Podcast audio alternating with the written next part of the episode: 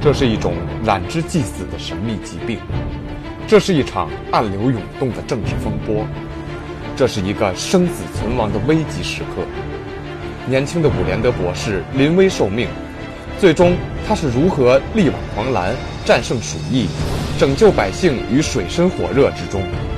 敬请关注文化讲坛故事会，严凯为您讲述哈尔滨大鼠疫的生死搏斗。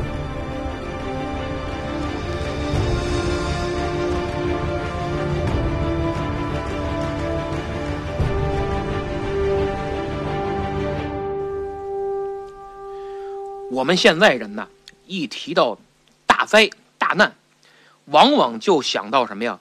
地震呐、暴雨啊、火灾、泥石流等等这这些类的，容易忽略一种危害和影响比那些还要巨大的灾难，什么呀？传染疾病给我们人类带来的威胁，我们通常称之为瘟疫。一说到瘟疫呀、在这次新型冠状病毒爆发之前，很多人都会想到2003年的非典。非典可能是在我们从20世纪统计到现在来说，瘟疫里边规模算小的。那么，距今一百多年前，1910年的十月，大清还两年就灭亡了啊，在东北地区，主要是哈尔滨一带。爆发过一次鼠疫，这次鼠疫时间长达四个多月，总共死了六万多人。在当时看来，这已经是不得了的事情了，造成了巨大恐慌。它整个波及面是黑吉辽三省，还包括内蒙、山东、河北的一部分。那么，在这个危急的时候，当时清政府任命了。一位医学博士，刚刚三十出头，三十一岁。这个人的名字叫伍连德。这个中国人站出来了，通过自己的努力，把疫情给控制住了。那么这是怎么一回事呢？今天我就给大家呀好好说一说。这是在一九一零年的十月二十一号，从俄国那边。回来两个中国人，是两个矿工，到那边挖矿挣钱的。那么回老家路过满洲里，这不是累得够呛吗？就找了个店儿，先住下歇息歇息。找了一个小旅馆，你想他们矿工住的旅馆肯定挑便宜的，所以条件就很差。一个屋里头啊，四张床，等于就是标标间。结果这两个矿工当天晚上就犯病了。什么症状呢？先发烧，再咳嗽，然后大口大口的吐血，这俩人就死了。他这一屋不是四个人吗？当天晚上这两个人死了，拉走，同屋那两个也病了，这两个人也一样，先发烧，再咳嗽，再吐血，第二天早上死了。你说多快？这俩人一死一瞅，浑身发紫，这四个人死的模样、死状一模一样。官府呢，赶紧派人来查，为什么呀？怕是他杀呀，在地界上出了这个凶杀案，那那官府他不得查吗？一番勘查，发现没人下毒，就排除了他杀。说这就是病死的，埋了得了，赶紧埋了吧，草草的把这四个人就埋了。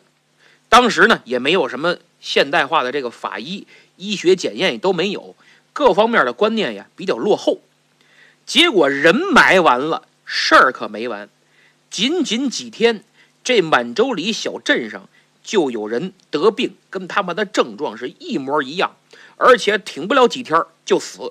又死人了！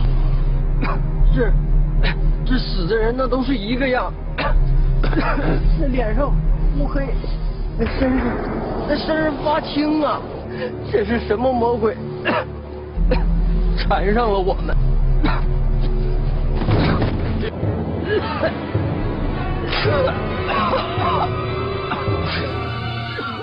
接下来这个病啊，就跟刮风一样。我们看看这个地图，满洲里是中东铁路到中国的第一站，这个病就顺着中东铁路开始走，到哪儿？到齐齐哈尔、哈尔滨、吉林的白城，然后长春、沈阳啊，当时叫奉天，整个东三省迅速就被这个病给波及了。更要命的是啊，这时候俄罗斯人和日本人站出来了，说这个你们怎么搞的？你们这医学水平太差了，你这清政府还能不能管？你们管不了，就我们来。本来按这个之前的不平等条约里说呀，只要中东铁路经过的城市，俄罗斯人和日本人都有建筑权和经营权。说实在的，在这儿，俄罗斯和日本比清政府好使多了。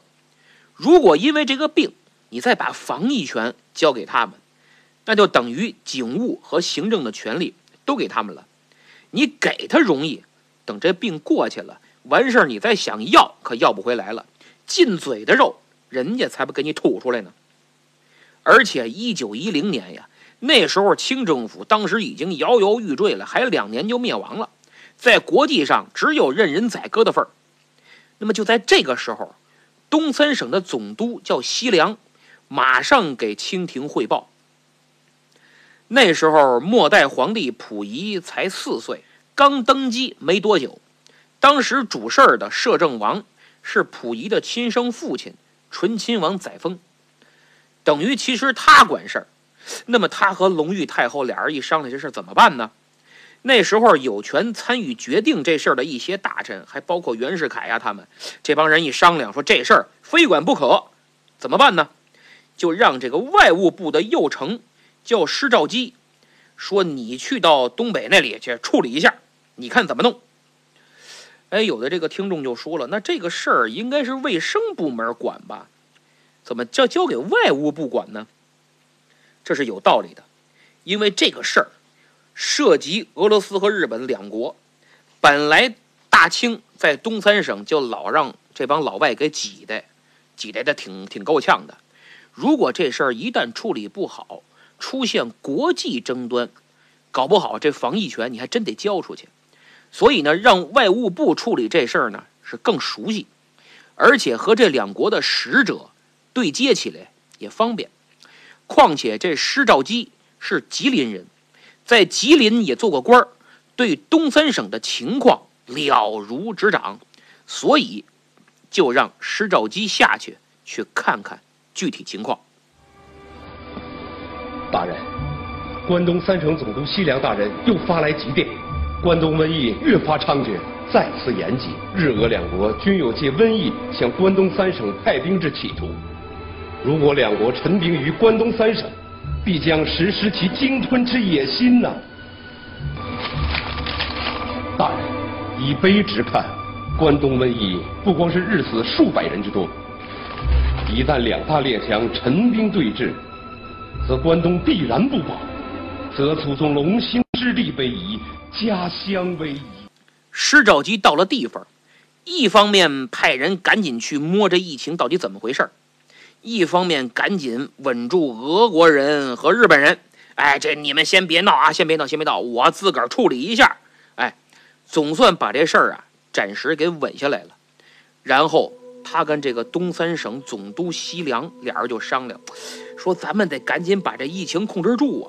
如果你再控制不住，人家提出来要接管这个，咱们可没啥理由了，弄不了啊。那说控制，咱得找个专家呀。咱这当官的这不懂这个，说找谁呢？这施肇基绞尽脑汁想起一个人来，这个年轻人的名字叫伍连德。伍连德是一八七九年三月出生于马来西亚，留学于。英国剑桥大学伊曼纽尔学院，后来考入圣玛丽医院实习，然后在英国、德国、法国这些比较高端的医学研究所呀，都有过实习和研究的经历。后来呢，接受清政府的邀聘，回国任教，担任天津陆军军医学堂的副监督，就是副校长。这次。施大人星夜从京城赶来，是要给你一个更重大的报国使命啊！这个使命可是非同寻常啊！我问过医院的几个人，他们都把关外视于畏途，无人敢受命。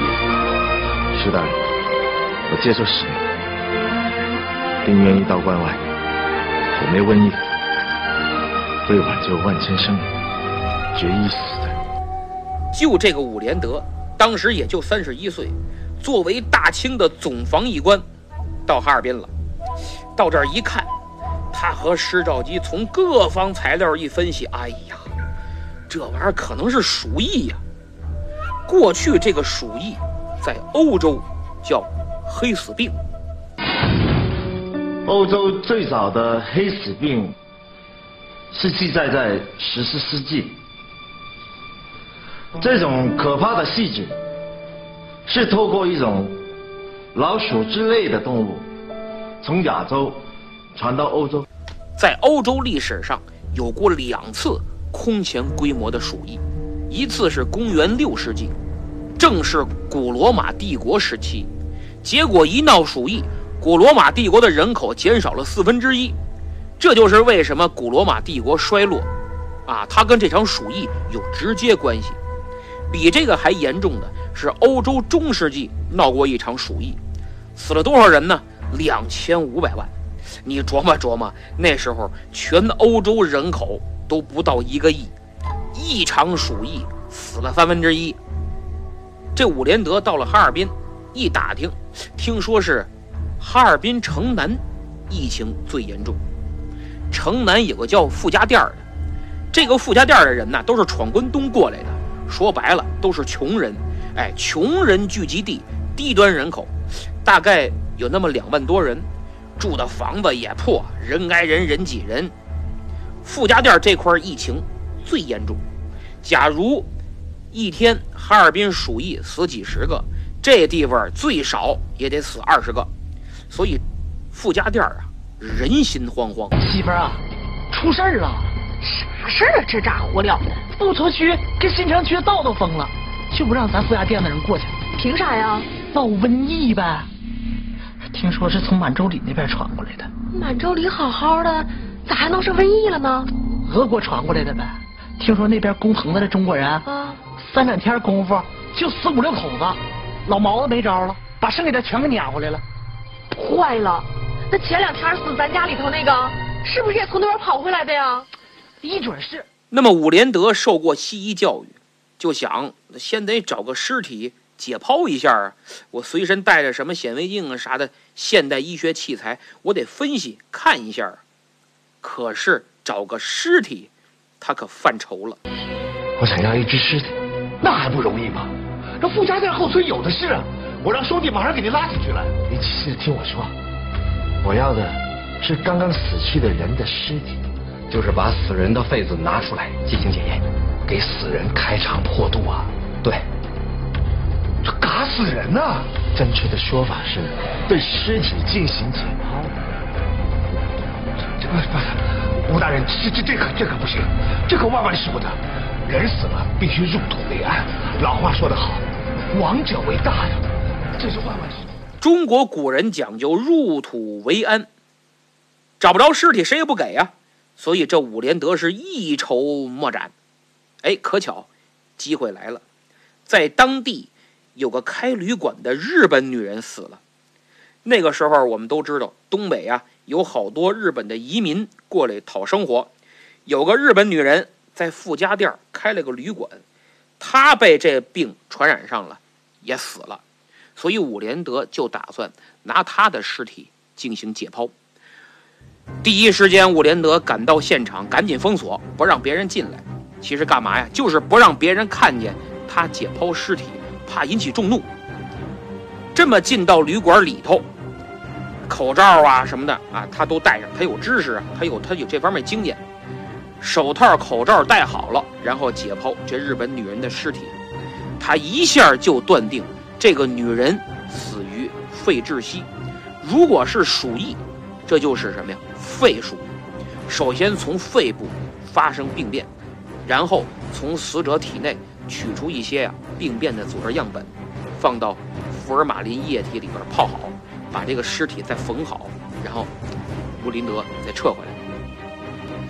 撤回来之后，到了实验室，他把这个病变的样本拿出来。在显微镜底下一看，他确定没错，这就是鼠疫，肺鼠疫。既然找着根儿了，伍连德就明白了，哎，跳蚤啊咬老鼠，再咬人就传播了。可是他一想，这不对呀，因为这个季节，这时候已经十一二月份了，哈尔滨是天寒地冻，跳蚤早就没了，等开春才有跳蚤呢。这没跳蚤，它是怎么传播的呢？所以伍连德又犯愁了，他想来想去，调查了一些死人的样本，发现死的这些人呢，都是待在封闭的屋子里边。那么被传染的那些人呢，也是在呃封闭的屋子里。哎，他突然想到，这是不是通过空气传播的呢？瘟疫论中说，人之口鼻通乎天气，呼吸之间，外邪因而沉之。是对的，一般老百姓他们都认为鼠疫是通过跳蚤咬人然后才得病的。可是这一次呢，鼠疫是透过空气呼吸传染，就是你挨这儿打个喷嚏，旁边就感染了。哎，这就叫通过空气来传播。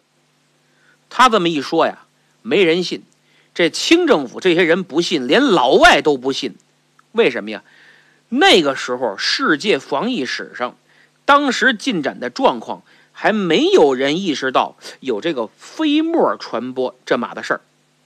那么，就是这个时候，大清最信任的就是国医部门的一个教授，是个法国人，叫梅斯尼，他也来到哈尔滨调查鼠疫。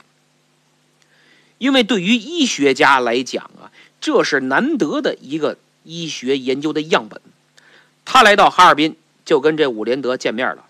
这梅斯尼名气大得很呐，那就是医学界权威呀。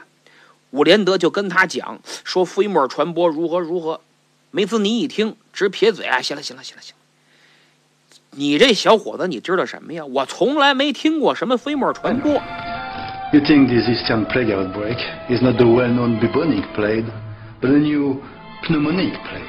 Young fellow, I must tell you, you're jumping to conclusion. And you already messed up the basic plague prevention protocol. In this, I don't endorse any race extermination. Still bragging about the chief medical officer flag. Now let me ask you, don't you think that in regard to age, 这梅斯尼是一顿否定，什么飞沫传播这个那个的都不认账，那意思是你的能耐不行，你要这么弄的话，就把这防疫给领到歪道上去了，干脆你别干了，我来吧。这梅斯尼名气大，伍连德又拗不过，而且梅斯尼一来，各方资源都听他调动，自己也没法干，所以伍连德就找总督西凉去了，说我主动让位，哎，让梅斯尼干吧，他比我能耐大多了。这梅斯尼也确实很尽职尽责，哎，如火如荼的干着，自己跑到这个俄罗斯铁路医院亲自。检查那些病人。这之前呀，伍连德跟他提出来的飞沫传播，梅斯尼根本不信，所以就没戴口罩，就戴上胶皮手套啊，穿个白大褂就去了。没几天就被感染上鼠疫了，死在哈尔滨了。名气这么大的法国教授一死，各国态度，特别是清政府的态度，立马转变，完全支持伍连德。哎，您说的对。您有能耐，五爷还是您来吧！啊，您您您干，您接着干。伍连德说：“我来可以，没问题，但是必须都得按我说的办。哈尔滨的铁路给我停了，公路封锁住。于是，这个一九一一年的一月十四日，中东铁路就停了；一月十九日，南满铁路也停了。这样的话。”等于哈尔滨整座城市被封闭隔离。可是，在那个时代，整个世界都没有过类似的举动。就是得了传染病以后啊，隔离病患呀，隔离家属啊，防止飞沫传播等等。伍连德干的这个，可以说是世界防疫史上的首创，头一回。们们搁这隔离也不见好，俺们不想隔离了，不想隔离了。我知道大家在隔离区的生活不好受，实话说，我也是在隔离区住过的人。但是为什么我们要被隔离？就是因为我们依赖着生存的这个地方，突然出现了一种可怕的鼠疫。这种可怕的鼠疫可以透过呼吸系统直接传到我们的肺部，不停的扩散，才导致到今天这种局面。我不希望这种悲剧越演越烈。这是中国在世界上创造的了不起的一个医学成就。当时就封闭了全城，哎，各个地方通过撒药啊什么的进行消毒。谁得了鼠疫，赶紧送医院，家属必须隔离。平时出门活动必须戴口罩，不是一般的口罩啊。伍连德发明了一种双层口罩，医学上叫伍式口罩。按说这些措施得当，疫情该控制住了吧？没有啊。死亡人数还在往上涨，原来一天死不到一百个，现在一天都快死一百五了，最高一天死了一百八十多。伍连德这个急呀，我这这么多方式怎么不管用呢？今天重症隔离区又死了三个人，那尸体怎么处理啊？都堆在乱坟岗子了，就堆在那呀。现在天气太冷，没办法掩埋。那那些俄国人的尸体怎么处理啊？我听穆大人说，他们有自己的坟地，都运那儿去了。但具体怎么处理，我也不知道。伍连德一看坏了，这些尸体就露天放着，很多都身上有病毒、有细菌。这夜里呢，什么野狗啊、耗子呀这些动物啊，肯定啃食这些尸体，然后就染上了。染上之后再传播呀，等于坟场。就是储存鼠疫病毒的巨大冰柜，这些尸体你不处理好，就又成了一个重要病毒源和传播途径。怎么处理呢？掩埋。好家伙，哈尔滨当时这冬天零下二三十度，那地冻得硬邦邦，跟钢铁一样，你铲不动啊，没法埋。怎么办？只能火葬。这在当时可是大事儿。现在啊，我们有些老人儿还总想着入土为安呢，传统观念嘛很难改变。在那个年代，要把尸体烧了，家属不干，要跟你玩命。这？叫抽水机，啊，装上火油，喷到棺材上，啊，引火。不能烧，不能烧，让他进去，进去我们。指令和山东大连三省也得烧包袱。我们要接先人回家过年，得让我们进去啊！这事儿没法弄，只能动用强制力。于是伍连德连夜报告朝廷，说务必要允许他把尸体烧了。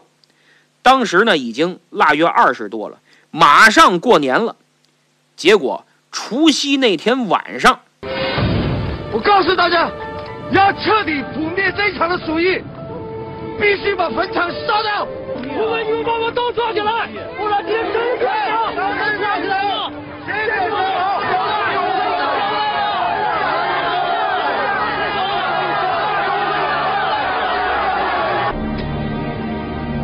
你们的亲人被焚烧的时候，我五连的这个小小的躯壳，跟你们的亲人一起升天。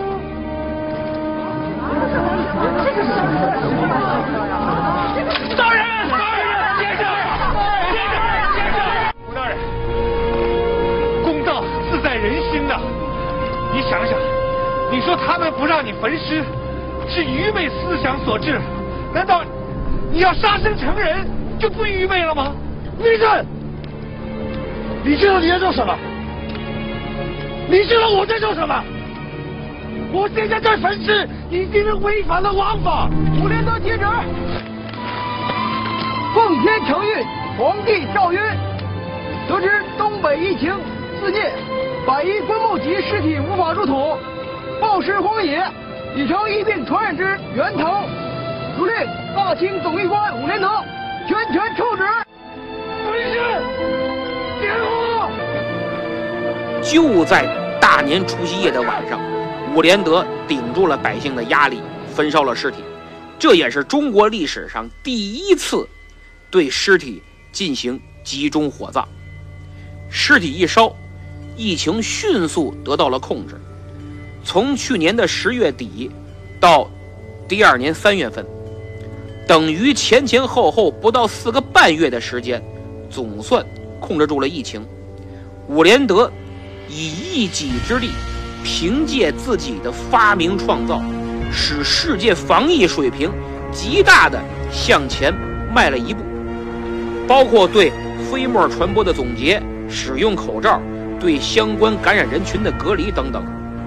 他也因为这些成就，被提名为诺贝尔医学奖的候选人，并且给中华民族长了志气，在世界医学史上树立了一座。不朽的丰碑！东三省防疫成功，使防疫总指挥伍连德名扬四海。凭此功劳，他还应邀参加了在奉天，也就是沈阳举行的十二国专家参加的万国鼠疫研讨会。他还出任主席，而发现鼠疫杆菌的日本著名学者北里柴三郎只出任了副主席。那么现在，新型冠状病毒从去年十二月就在中华大地肆虐，搞得人心惶惶，死伤很多。我想，一百多年前那么艰苦和简陋的条件，我们都能打赢对抗鼠疫的战役。今天，凭借我们中华民族的智慧和志气，又有了现代化医疗手段和科技水平，还有世界各国。对我们的帮助，也一样能取得最后的胜利。谢谢大家。